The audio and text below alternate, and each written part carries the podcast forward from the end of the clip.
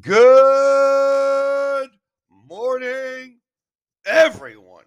And thank you for listening to Truly English Podcast by Matthew, Season 3, Episode 53.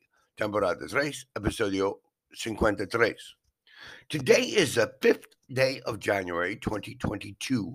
Hoy es 5 de enero 2022. And today is Wednesday. Tomorrow is Thursday, and the day after tomorrow is Friday. Today is Wednesday, yesterday was Tuesday, and the day before yesterday was Monday. Today, tomorrow, the day after tomorrow. Today, yesterday, and the day before yesterday. There was, there was a dog in my house. There was not an elephant in my house.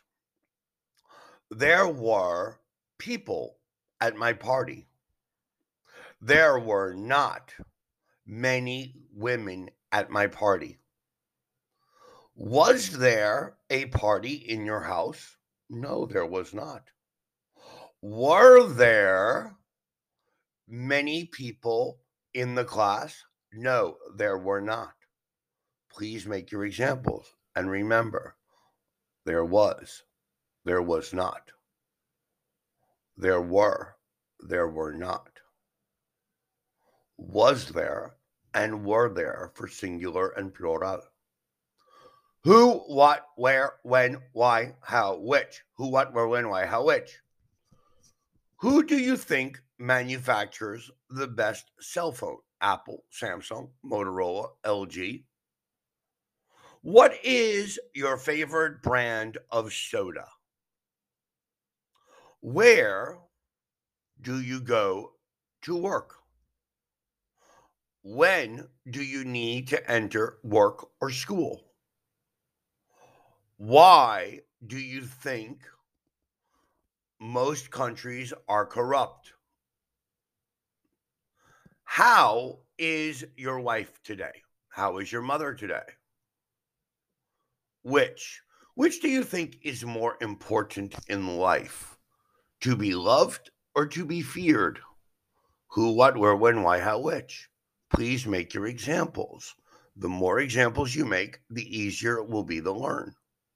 Today, we're going to review part three of the passive voice, and it's the last part. Part three of passive three is I was offered, we were given, etc. Some verbs can have two objects. For example, give. My father gave me this watch. Me is object one, and this watch is object two. It is possible to make two passive sentences. I was given this watch by my grandfather, or this watch was given to me by my grandfather.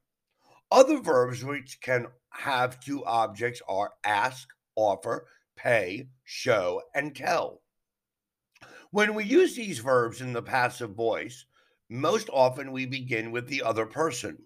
I've often offered this job, but I don't think I want it. Equals somebody has offered me the job. You will be given plenty of time to decide. Equals we will give you plenty of time to decide. I didn't see the original document, but I was shown a copy. Equals somebody showed me a copy. Kim has an easy job. He's paid a lot of money to do very little.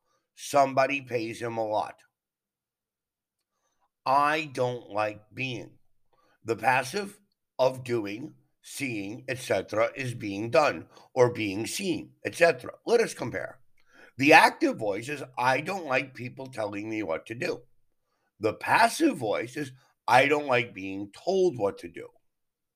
I remember being taken to the zoo when I was a child equals I remember somebody taking me to the zoo. Steve hates being kept waiting, equals he hates people waiting for him. We climbed over the wall without being seen, equals without anybody seeing us. I was born. We say I was born, not I am born.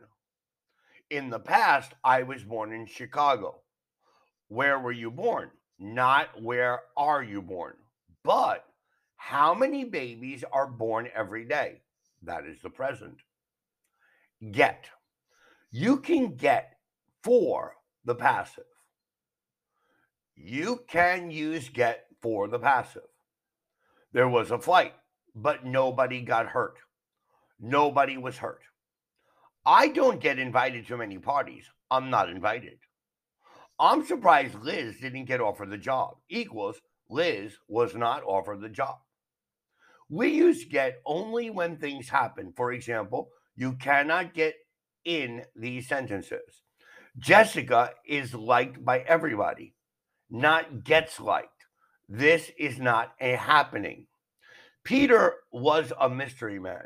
Very little was known about him, equals not got known. Or we cannot say not got known. We use get mainly in informal spoken English. You can use be in all situations. We also use get in the following expressions, which are not passive in meaning get married, get divorced, get dressed, get lost, get changed, get dressed, put your clothes on, get lost, not know where you are, get changed, change your clothes. So now this is passive voice three.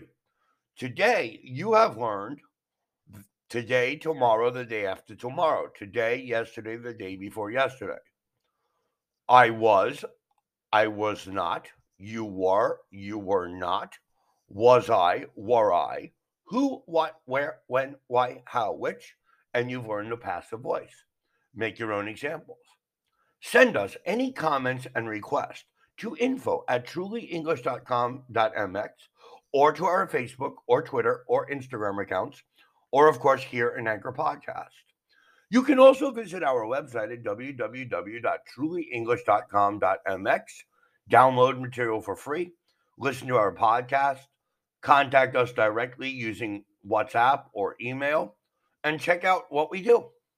I thank you for listening to our podcast today, and please remember to listen to our next podcast tomorrow on Thursday. Have a wonderful Wednesday. Peace and love to everybody. Thank you. Goodbye.